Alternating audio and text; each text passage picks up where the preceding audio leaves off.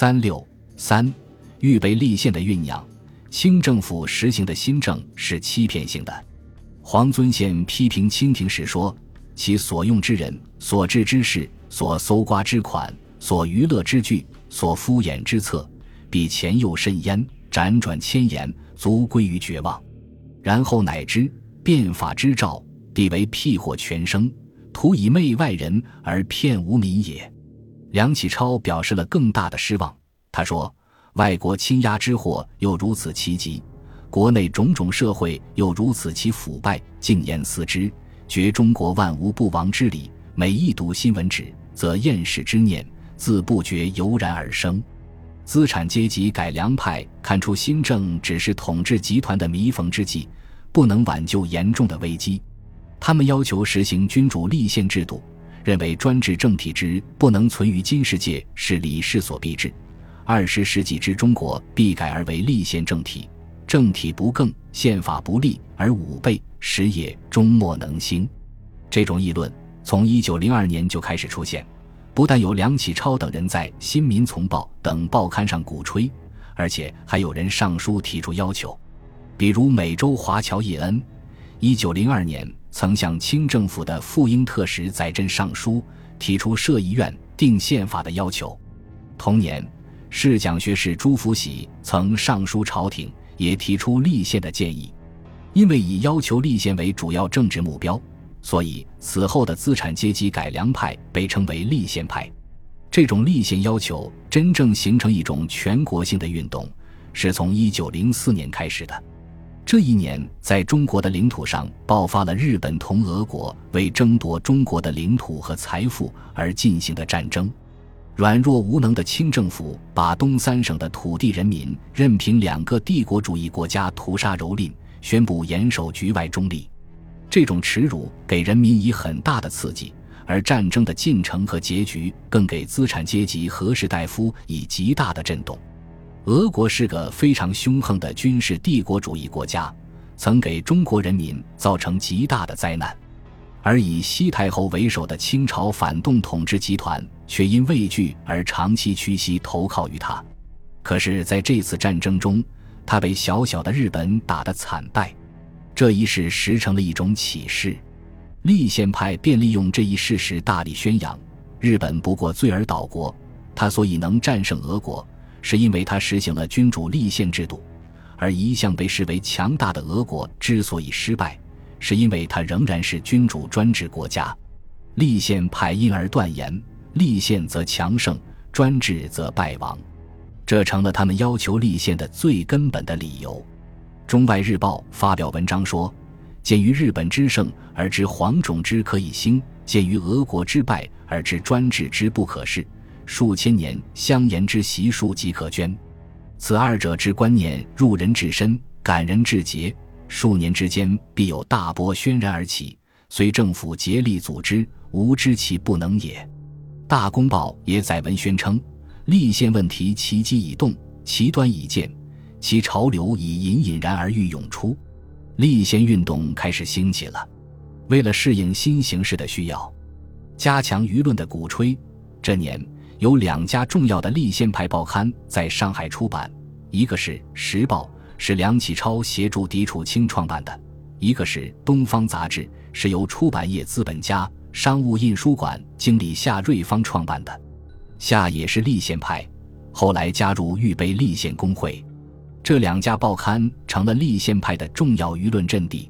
《东方杂志》除了本身发表鼓吹立宪的言论外，还经常会登其他报刊，如《时报》《中外日报》《南方报》。大公报等宣传宪政的文章，当时立宪派控制的报刊几乎都以鼓吹立宪为中心，要求立宪的呼声便于国中。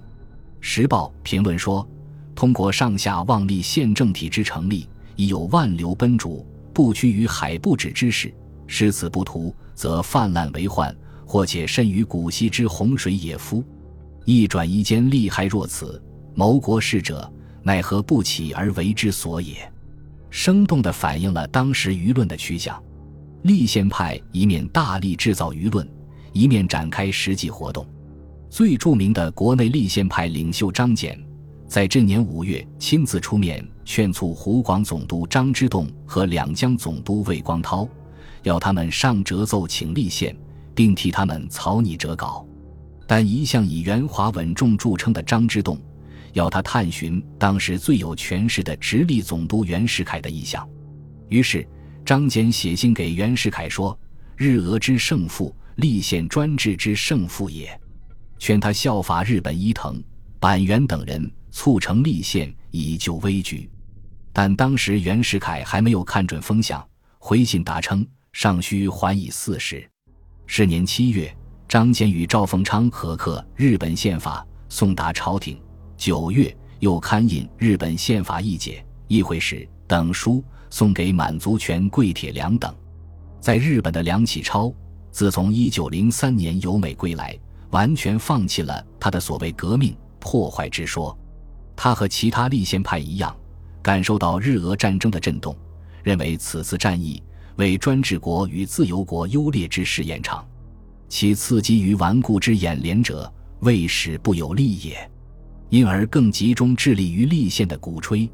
一九零四年，他在《新民丛报》上发表了好几篇讨论俄国立宪问题的文章。一九零五年。国内政界某些官员开始注意立宪问题，这时梁启超极力加以联络，先后为若被代草考察宪政，奏请立宪，并赦免党人，请定国事一类的奏折逾二十余万言。这年夏天，侍讲学士朱福喜曾连次上书清政府，要求早决大计，宣布立宪。立宪派急切要求立宪，同革命运动的发展有重要的关系。他们不相信革命能够成功，以为革命会遭致无休止的破坏和动乱，那就不但争不到新的利益，连现有的利益也难保住了。所以他们不赞成革命，反对革命，并认为只要实行立宪，革命自然可以消灭于无形。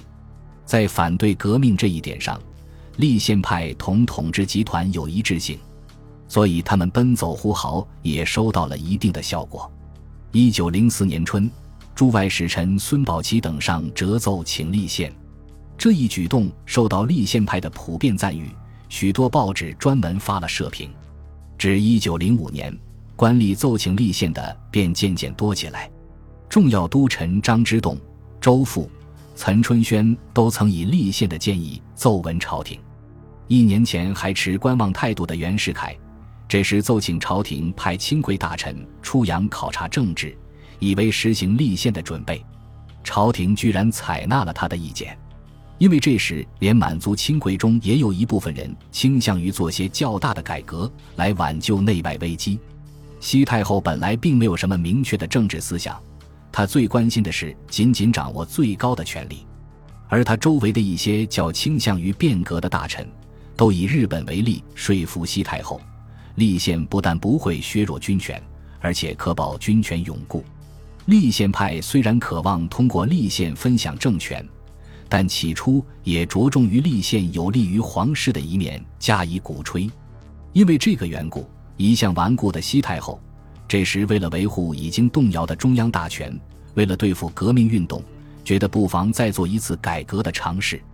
一九零五年七月十六日，诏命镇国公载泽。户部侍郎戴洪慈、兵部侍郎徐世昌、湖南巡抚端方吩咐东西洋各国考察政治。二十七日，又加派商部右丞邵英随同出洋考察。九月二十四日，五大臣启程，在火车站遇炸，载泽、邵英受伤，未能成行。革命党人吴越则已身殉。此后，朝廷改派山东部政使尚其亨。顺天府城李胜铎随同载泽、端方、戴洪此出洋考察，迟至十二月二日才得以成行。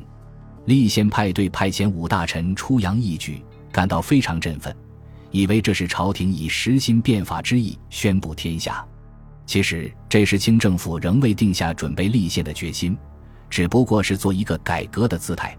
然而由于总的内外形势所决定，清政府既已迈出了这第一步。他也很难半途停止或幡然改折。本集播放完毕，感谢您的收听，喜欢请订阅加关注，主页有更多精彩内容。